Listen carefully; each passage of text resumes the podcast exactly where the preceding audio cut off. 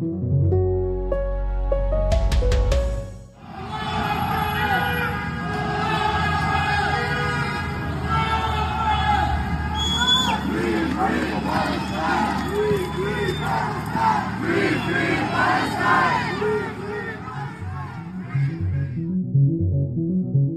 Das, was Sie da gerade hören, sind Impressionen von den Berliner Straßen.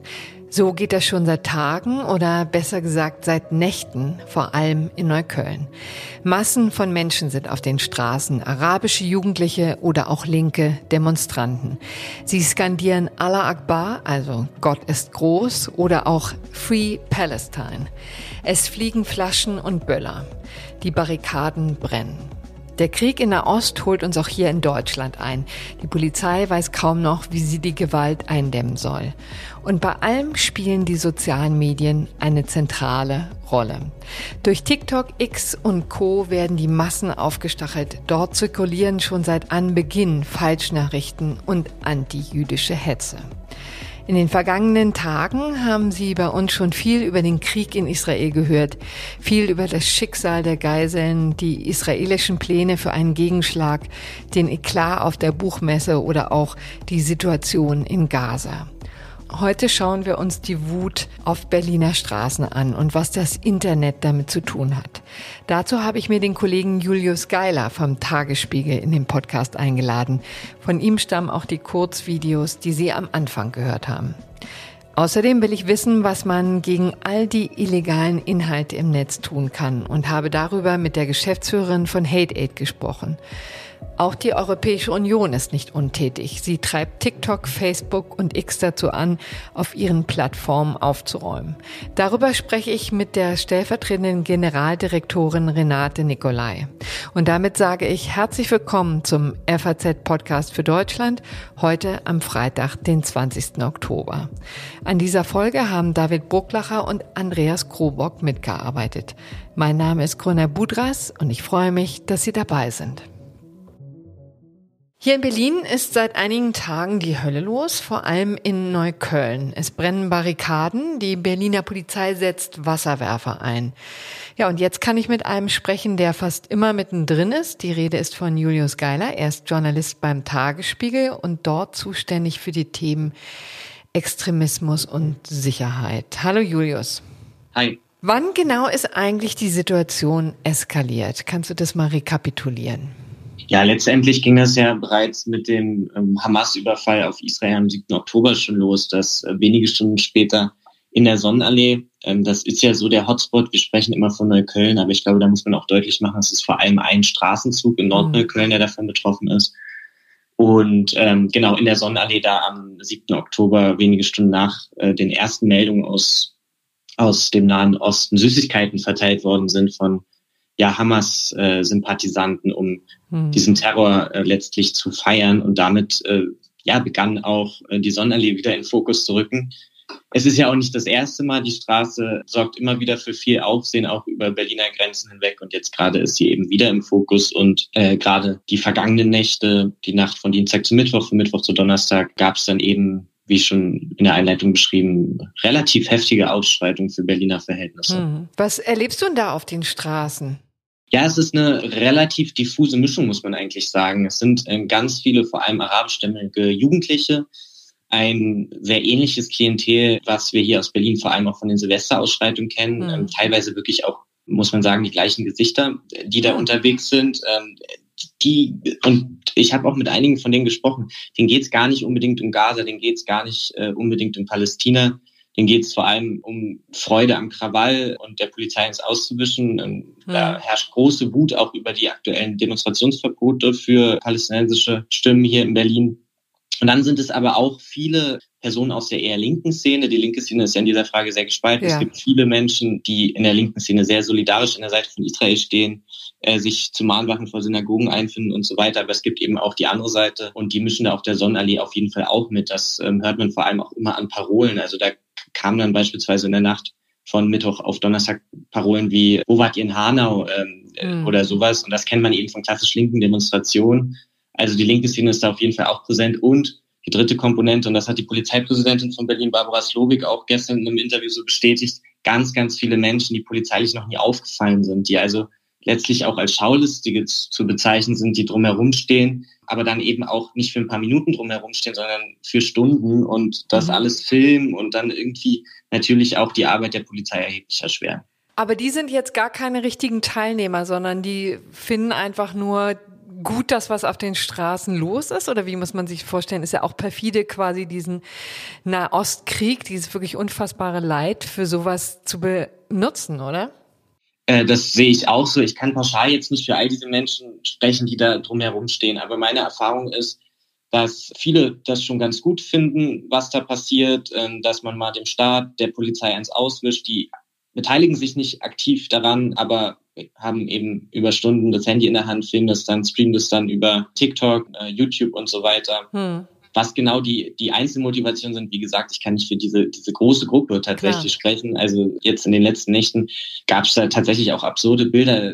Barrikaden haben gebrannt, der Wasserwurf, Wasserwerfer wurde eingesetzt und da zwischendrin dann gab es einen ja, pro-palästinensischen Autokorso, die immer wieder die Sonderli hoch und runter gefahren sind, sich nicht aktiv an diesen Ausschreitungen beteiligt haben, aber eben nachts um zwei durchgehend gehupt haben und damit natürlich auch signalisiert haben, ähm, wir unterstützen euch, was ihr hier macht.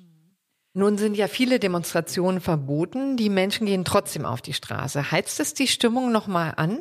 Diese Demonstrationsverbote hier in Berlin sind ein doch ganz zentraler Aspekt auch dieser Ausschreitung. Es wurden ja hier in, in Berlin fast alle Demonstrationen aus der palästinensischen Ecke verboten mit dem Argument, dass man eben die Erfahrung gemacht hat, bei gleichen Anmeldestrukturen, bei gleichen Titeln der Demonstration, dass es zu Antisemitismus und dass es zu Gewalt gekommen ist in der mhm. Vergangenheit. Das stimmt auch so.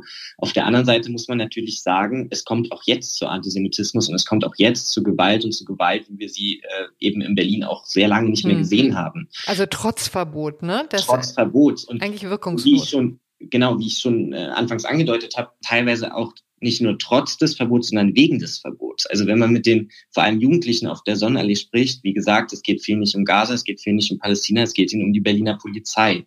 Es spricht sich über TikTok rum, dass palästinensische Stimmen äh, komplett diskriminiert werden, dass palästinensische Fahnen eingezogen werden, dass eben nicht mehr demonstriert werden darf. Und da gibt es dieses Narrativ, die Israelis oder teilweise sagen die Menschen auf der Sonnenallee auch die Juden, äh, die dürfen eben alles hier, die dürfen demonstrieren und wir dürfen gar nichts. Und da geht es eben viel um diese ja, äh, staatliche Repression, wie die Jugendlichen sagen, und weniger um den Nahostkonflikt an sich. Deswegen muss man sich schon fragen, ohne jetzt diesen Jugendlichen Recht zu geben, wie viel bringen diese Verbote, wenn eben doch Nacht für Nacht hm. hunderte Polizisten in der Sonnenallee eingesetzt werden ähm, und sich äh, Steinen und Flaschenwürfen aussetzen müssen. Übrigens auch eine riesige Belastung für Anwohner. Ich habe einige Freunde, die dort wohnen und äh, ja mehrere schlaflose Nächte hinter sich haben. Ja. Genau, also das ist wirklich auch eine ziemlich brenzliche Situation, auch sehr spannungsgeladen. Welche, welchen Einfluss haben denn die sozialen Medien? Was meinst du? Einen sehr großen Einfluss, weil eben auch das Milieu, was da auf der Sonnenallee unterwegs ist, gerade auch ja viele minderjährige Jugendliche sich natürlich nicht über äh, unsere Zeitung, den Tagesspiegel und auch nicht über die Frankfurter Allgemeine Zeitung interessieren, informieren, sondern über soziale Medien, über TikTok in erster Linie, aber eben auch über Instagram. Und da gibt es einige Treiber, gerade auch in Berlin, die diese Stimmung extrem anheizen. Man kann das äh, gerade auch bei ähm, dem viel diskutierten Netzwerk Samidun beobachten, das ja jetzt verboten werden soll. Die sind da sehr aktiv. Es gibt andere palästinensische Initiativen, Organisationen, die hier in Berlin in der Vergangenheit schon oft aufgefallen sind, wenn es um ja auch antisemitische Demonstrationen ging. Und all diese unterschiedlichen Plattformen haben ihre Konten auf TikTok und Instagram und dort wird dann wirklich minütlich geupdatet, wird dazu aufgerufen, zur Sonnenallee zu kommen, sich unerlaubt ähm, zu versammeln. Und ganz besonders konnte man das am Dienstagabend erkennen, ähm, mhm. wo dann tatsächlich wenige ja, Minuten, muss man fast sagen, nach den ersten Meldungen über das getroffene Krankenhaus in Gaza. Es war noch überhaupt nichts klar. Es war nicht klar, wer schuldig ist, wie viele Menschen gestorben sind und so weiter. Nach den ersten Meldungen dann dazu mobilisiert worden ist, sich äh, in Berlin zu versammeln vor dem Brandenburger Tor. Und dann hatten wir die Situation, dass Dienstagnacht um 23 Uhr über 1000 Menschen sich vor dem Brandenburger Tor versammelt haben und anschließend zur Sonnenallee gezogen sind. Und der Anlass war die, ja, der Angriff auf das Krankenhaus beziehungsweise der Eintrag der Rakete im Krankenhaus, also tausende Kilometer entfernt. Und mhm. ähm, das löst dann eben trotzdem nach wenigen Minuten durch die Übertragung von Social Media in Berlin etwas aus. Ja, also die Welt ist wirklich vernetzt. Das ist unglaublich, wie es dann hier tatsächlich auf den Berliner Straßen auch abgeht. Also herzlichen Dank, Julius Geiler, und schöne Grüße. Sehr gerne, danke. Die sozialen Medien haben also einen erheblichen Anteil daran, was sich auf den Berliner Straßen gerade abspielt. Ja, und jetzt möchte ich mal gucken, was man dagegen eigentlich tun kann. Und dazu habe ich mir Josephine Ballon in die Sendung eingeladen. Sie ist Geschäftsführerin der Organisation Hate Aid. Und diese Organisation kämpft schon seit Jahren gegen Hass, Hetze und Verleumdung im Netz. Herzlich willkommen, Josephine Ballon. Hallo. Wir kennen uns schon ein bisschen, deswegen duzen wir uns das hier als kleine Einführung. Josephine, das ist auf der Plattform X und Co. so eskaliert, ist ja wahrscheinlich keine große Überraschung, oder?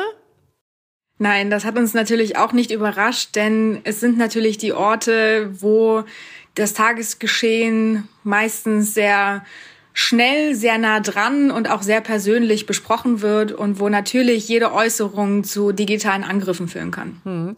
Mit jeder Krise hat man ja mehr und mehr das Gefühl, dass es immer schlimmer wird. Ist das auch richtig, also oder trügt dieser Eindruck?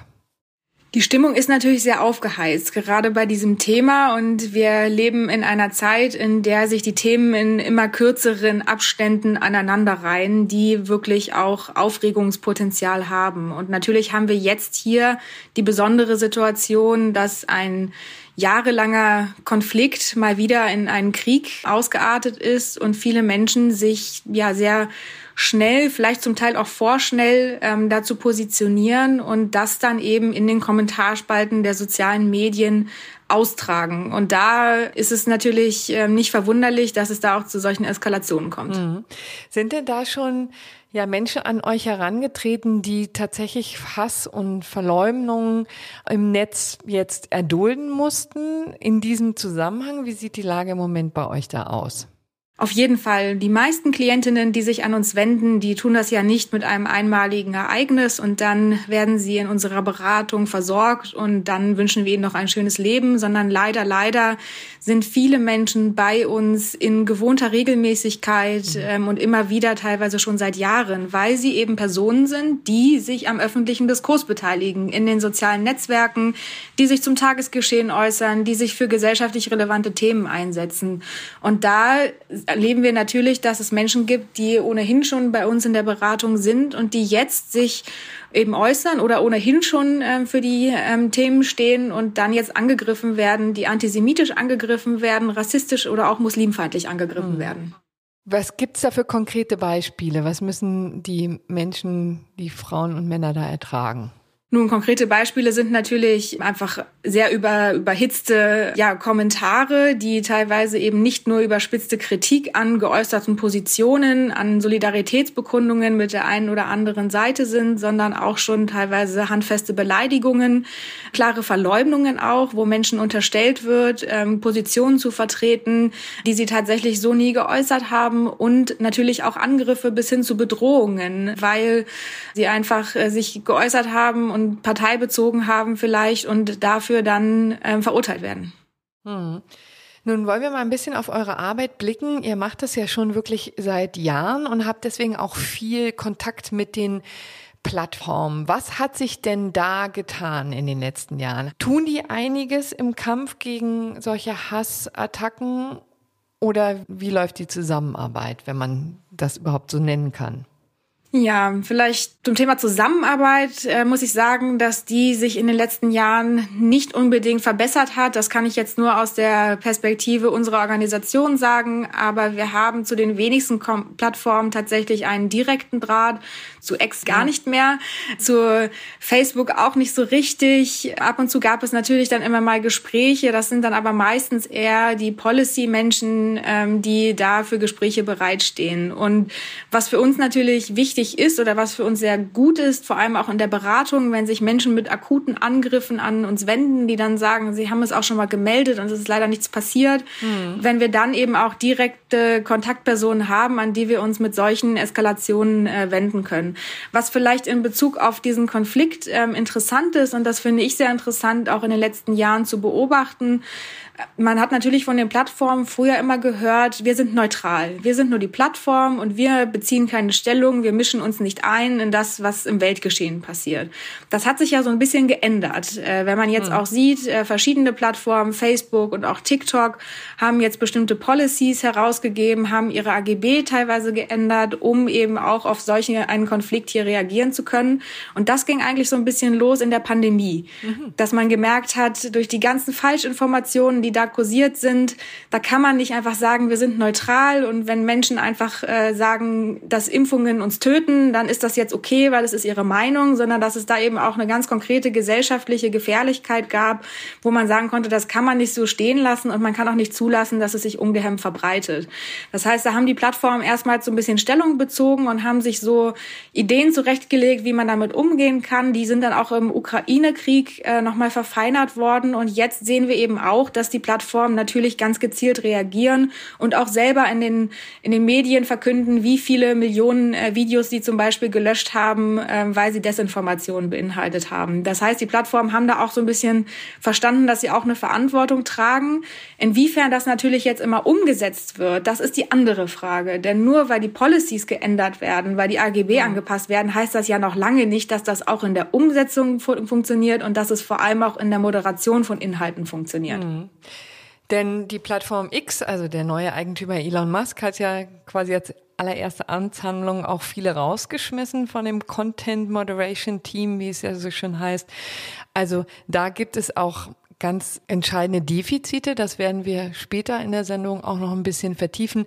Ich wollte noch mal auf eins eingehen, was du gesagt hast, dass es immer schwer fällt, da tatsächlich bei den Plattformen Ansprechpartner zu finden. Aber sind die nicht eigentlich gesetzlich verpflichtet, schon die ganze Zeit in Deutschland wegen des Netzwerkdurchsetzungsgesetzes da jemanden bereitzustellen und auch als Ansprechpartner zur Verfügung zu stellen und jetzt noch mehr durch die europäischen Regeln?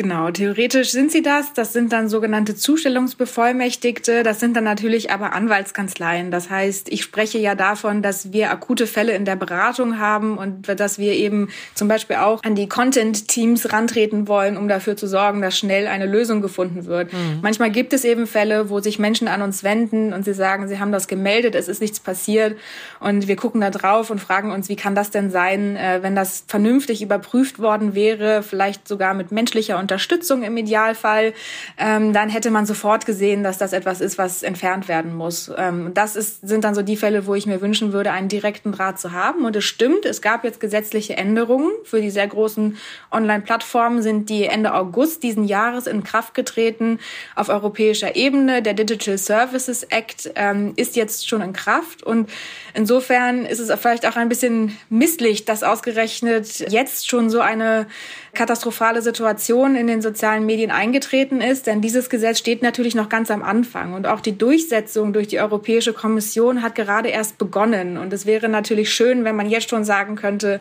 es läuft alles wunderbar und wir sehen jetzt schon äh, die Verbesserungen und die Effekte. Das ist jetzt natürlich noch nicht so ganz der Fall, denn das Einzige, was eigentlich bisher passiert ist, ist, dass die Plattformen sogenannte Risikobewertungen eingereicht haben, wo allerdings außerhalb der EU-Kommission noch niemand so richtig weiß, was da eigentlich drinsteht. Was haben die denn da für Risiken bei sich rausgefunden und wie bewerten sie diese? Mhm. Das ist sehr, sehr misslich, weil man da natürlich vielleicht auch als zivilgesellschaftliche Organisation Erkenntnisse draus ziehen könnte, die wir jetzt leider noch nicht benutzen können. Mhm. Und was auch misslich ist, ist, dass natürlich für dieses äh, Gesetz, da gibt es noch ganz viel mehr Regeln, zum Beispiel auch, dass Organisationen wie Hate Aid sich sich als sogenannte Trusted Flagger bewerben könnten, wo sie dann privilegierte Meldekanäle zu den Plattformen haben könnten, dass wissenschaftliche Institute ähm, Datenzugänge bekommen könnten, um dann eben auch wirklich neutral zu überprüfen, wie Content-Moderation zum Beispiel abläuft. Und diese Regeln, Die greifen aber noch nicht, denn mhm. wir haben ähm, noch keine Aufsichtsbehörden in den Mitgliedstaaten eingerichtet, die das äh, tatsächlich dann alles verwalten könnten. Und da ist es so, dass ja wirklich dieses Gesetz einfach gerade nur zur Hälfte überhaupt funktionieren kann und viele Strukturen einfach noch gar nicht eingerichtet sind. Mhm. Darüber rede ich jetzt gleich mit jemandem aus der Kommission. Herzlichen Dank dir, liebe Josephine. Sie ist Geschäftsführerin der gemeinnützigen Organisation Hate Aid. Herzlichen Dank. Gerne. Es gibt also viele offene Fragen zu den neuen Instrumenten, die die EU-Kommission gegen die großen Plattformen wie Facebook, YouTube oder X hat. Und deshalb freue ich mich, dass ich diese Fragen auch gleich loswerden kann, und zwar an Renate Nicolai. Sie ist stellvertretende Generaldirektorin in der EU-Kommission und ist dort sehr eng mit den laufenden Verfahren gegen die Internetplattformen befasst. Herzlich willkommen, Frau Nicolai. Hallo. Schön, dass ich da sein kann. Herr Frau Nikolai, der fürchterliche Angriff der Hamas auf Israel ist jetzt knapp zwei Wochen her. Seitdem erleben wir eine schier unübersichtliche Welle an Desinformationen, an Hassposts gegen Israel und gegen die Juden. Ab wann war Ihnen denn in der Kommission klar, dass der Nahostkrieg auch im Internet ausgetragen wird und ja, dass das vielleicht sogar der erste große Testfall für die neuen europäischen Regeln wird?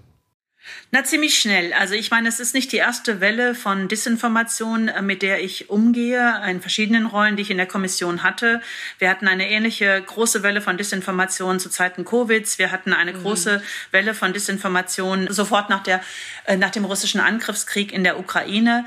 Äh, aber es ist natürlich jetzt das erste Mal eine Situation, wo wir ähm, agieren können auf der Grundlage ähm, der neuen Plattformregeln, die wir uns in der EU gegeben haben. Das ist sozusagen sozusagen der, der Game Change Moment. Und wir wussten immer, dass irgendwann dieser erste große Fall kommen wird, wo wir dann auch zeigen müssen, was wir mit den Regeln machen können. Wir hatten nicht geahnt, dass es eine solche geostrategische Herausforderung sein würde. Äh, aber in der mhm. Tat, wir wussten ziemlich schnell, dass das auch ähm, ein, ein, äh, natürlich eine Auswirkung hat auf uns, wie wir als digitaler Regulator mit diesen neuen Regeln jetzt umgehen. Mhm. Und was sind denn sozusagen die Kernpunkte? Also was können Sie jetzt tun, was vorher nicht möglich war? Mehrere Sachen. Also vorher hatten wir, also in, in einer solchen Situation, wie wir sie jetzt haben, wo wir wirklich eine unheimliche Welle von auch illegalen Inhalten im Netz sehen, terroristischen Aufrufen im Netz. Ähm, also das sind ja wirklich illegale Sachen, die wir nun mit den neuen Regeln verboten haben. Also es ist ganz klar, dass wir haben also zum Beispiel ein, eine Verordnung zu terroristischen äh, Inhalten digital. Wir haben äh, das neue digitale Dienstegesetz, was ganz klar äh, Stellung nimmt zu illegalen digitalen Inhalten. Wenn man sich nur mal darauf fokussiert, dann ist es natürlich eine neue Situation, wenn wir jetzt die Plattformen anhalten können, da uns zu zeigen, wie sie mit diesen Sachen umgehen, während es vorher, vor dem digitalen Dienstegesetz, ähm, nur Selbstverpflichtungsregeln gab, jedenfalls auf mhm. europäischer Ebene.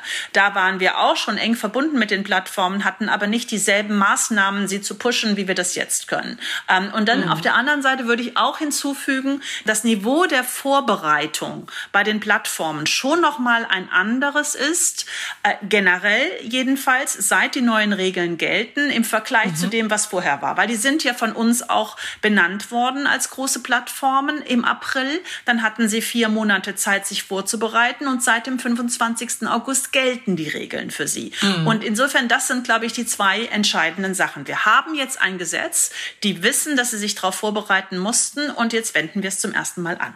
Hm, also Sie können in der Tat vorbereitet sein, aber zufrieden sind sie ja immer noch nicht. Der zuständige Binnenmarktkommissar Thierry Breton ist ja schon sehr zügig tätig geworden und hat ja doch recht öffentlichkeitswirksam die großen Plattformbetreiber aufgefordert, tätig zu werden. Er hat Briefe geschrieben an den Facebook-Chef Mark Zuckerberg zum Beispiel oder auch den neuen Eigentümer von X, Elon Musk.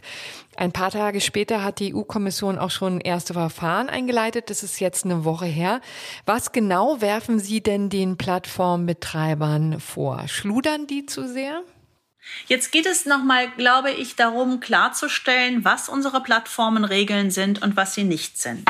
Die Plattformregeln sind keine Inhalteregulierung, sondern die mhm. Plattformregeln, die wir aufgestellt haben, sind ein systemisches Werk, was es uns ermöglicht, systemisch mit den Plattformen zusammenzuarbeiten, damit sie ihre Systeme so aufstellen, dass sie schnell agieren können, wenn Sachen passieren im Netz, die so nicht passieren sollten.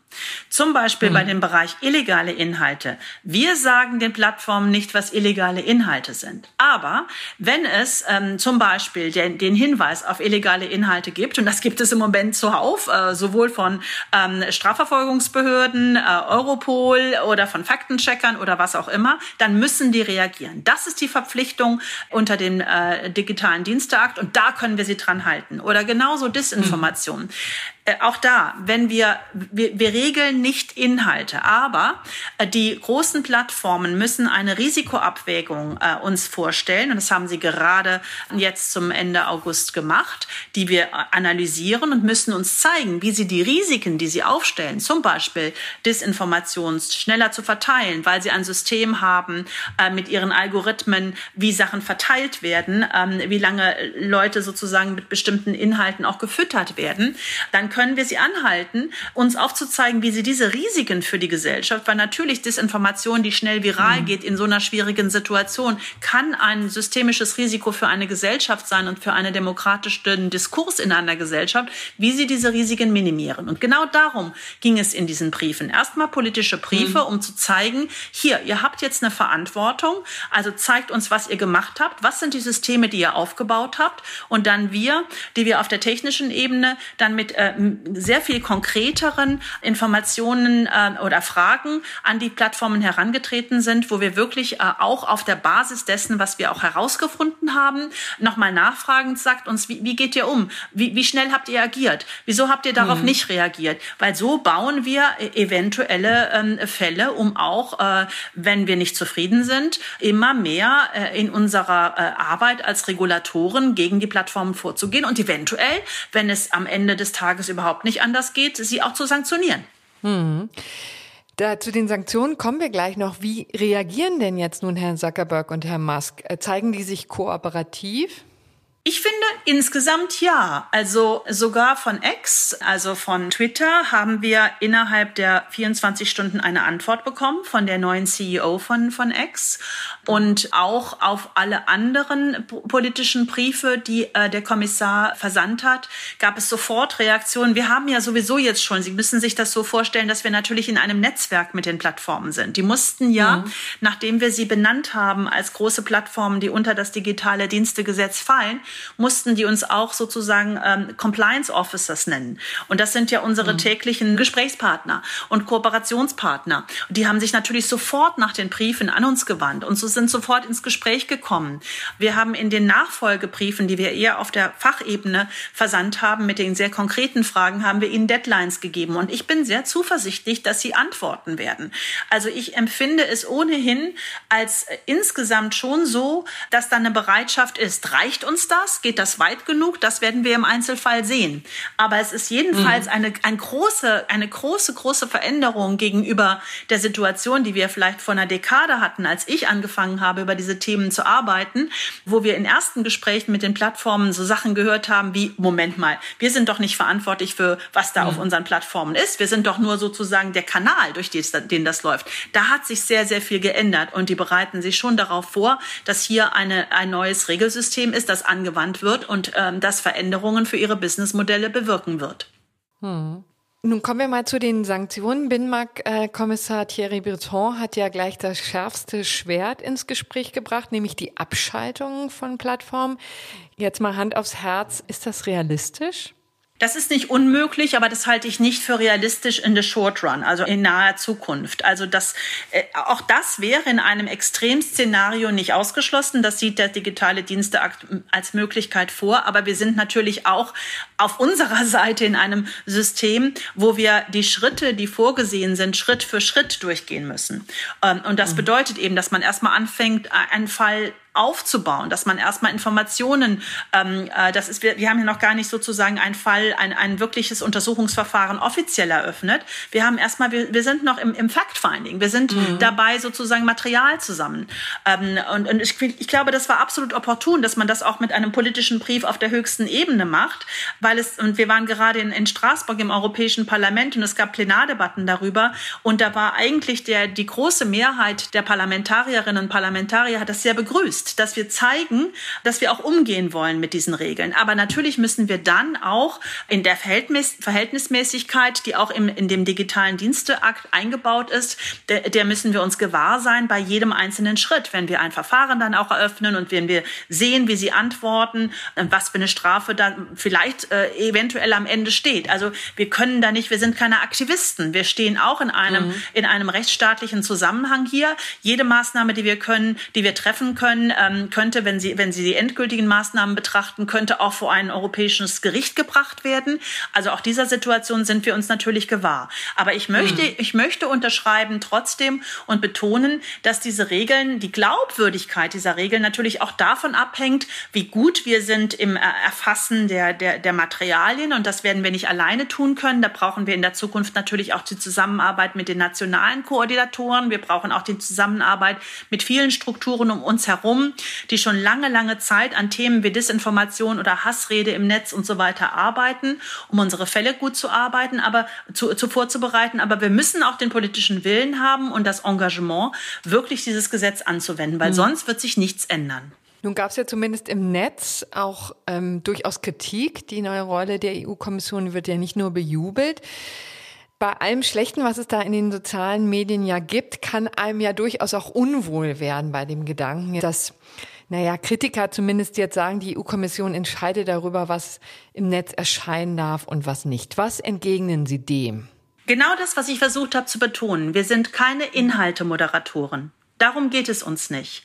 Es geht uns nicht darum, den Inhalt an sich zu bewerten, sondern es geht uns darum, mit den systemischen äh, Sachen im, ähm, im, im, im digitalen Dienstenetz umzugehen. Wenn äh, die ähm, Plattform gewahr wird, dass es illegale Inhalte in ihrem Netz wird, gibt, zum Beispiel, weil sie von Europol eine, äh, eine, eine Order bekommen hat, das runterzunehmen, oder von, von äh, Faktencheckern oder von Individuen, muss sie damit umgehen, muss schnell damit umgehen. Das ist die Regel im, im, im digitalen Dienstenetz.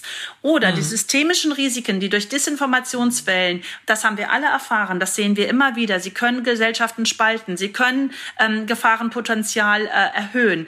Wenn sie damit äh, nicht systemisch umgehen und wenn sie nicht zeigen, dass sie ihre Algorithmen kontrollieren, dass sie ähm, Transparenz da einführen, dass sie das nicht zusätzlich monetisieren, dass sie gerade bei, bei denen, die besonders ähm, schutzbedürftig sind, wie Minderjährigen, äh, nicht profilieren in diesem Zusammenhang ja, also nicht gezielt noch mit Werbung da auf mhm. diese zugehen. Das sind alles systemische Sachen, an denen können wir sie festhalten, aber mhm. nicht, indem wir in die Inhalte Moderation gehen. Das ist nicht unsere Rolle. Das wäre die Kreation eines äh, Wahrheitsministeriums. Das wäre der Beginn der Zensur. Dafür stehen wir nicht. Mhm. Herzlichen Dank für die Klarstellung, Renate Nicolai. Schöne Grüße nach Brüssel. Dankeschön. Schon krass, was auf Berliner Straßen und im Netz so vor sich geht. Und wenn wir ehrlich sind, merken wir auch jetzt wieder auf brutale Art und Weise, dass der Rechtsstaat zwar nicht ohnmächtig ist, aber doch reichlich hilflos. Schnelle Lösungen können wir da nicht erwarten. Zum Schluss habe ich noch einen Hörtipp für Sie. Wenn Sie mehr über die rechtlichen Begründungen für die Demonstrationsverbote erfahren wollen, darf ich Ihnen unseren FAZ-Einspruch-Podcast ans Herz legen. Dort hat meine Kollegin Anna-Sophia Lang ein interessantes Interview mit dem Frankfurter Rechtsprofessor Uwe Volkmann geführt. Mir bleibt Ihnen trotz allem ein friedliches Wochenende zu wünschen. Melden Sie sich gerne mit Feedback zu diesem Podcast unter podcast.faz.de. Ich sage, machen Sie es gut und bis bald. Tschüss.